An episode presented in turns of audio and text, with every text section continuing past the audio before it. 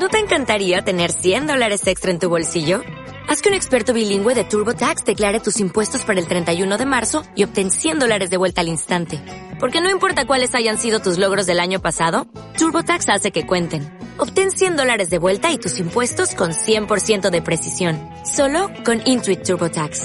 Debes declarar para el 31 de marzo. Crédito solo aplicable al costo de la presentación federal con TurboTax Full Service. Oferta sujeta a cambios o cancelación en cualquier momento.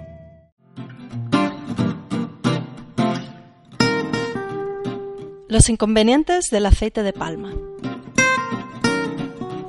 Cuando te paras a leer las etiquetas de los alimentos, encuentras que está por todas partes.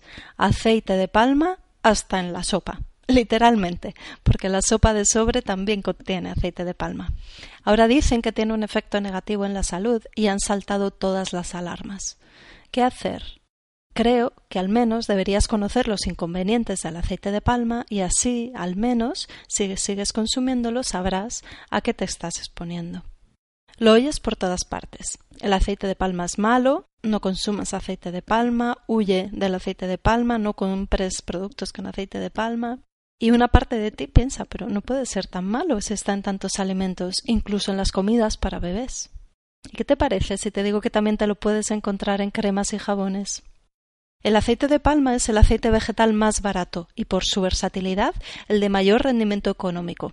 Con el aceite de palma se fabrican cremas cosméticas, jabones, aceites de cocina, margarinas, pienso para animales y biodiesel, y un nutritivo aceite de palma rojo no refinado del que te hablaré más adelante. Pero el consumo de aceite de palma refinado, el que se encuentra en los alimentos procesados, tiene serios inconvenientes.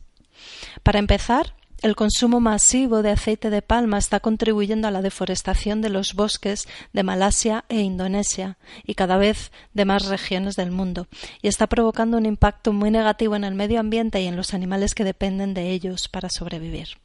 No tiene que ver con la alimentación ni afecta a nuestra salud directamente, pero es un hecho importante que quiero resaltar, porque al fin y al cabo somos parte del planeta y la salud de éste también repercute en la nuestra. Así que cuidémoslo. Bueno, y ahora sigo con lo nuestro. ¿Por qué te conviene evitar el aceite de palma refinado? En los últimos años, la Organización Mundial de la Salud y la FAO de las Naciones Unidas han señalado la toxicidad del aceite de palma en la alimentación humana, aunque no han llegado a prohibir su uso.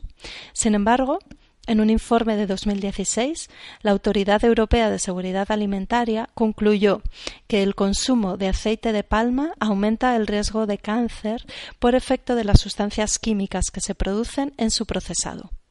Cuando el aceite de palma es refinado y procesado para su uso en la industria alimentaria, es sometido a altas temperaturas, por encima de 200 grados centígrados, y aparecen ésteres de ácidos grasos que pueden asociarse con la aparición de tumores y toxicidad renal en animales de laboratorio.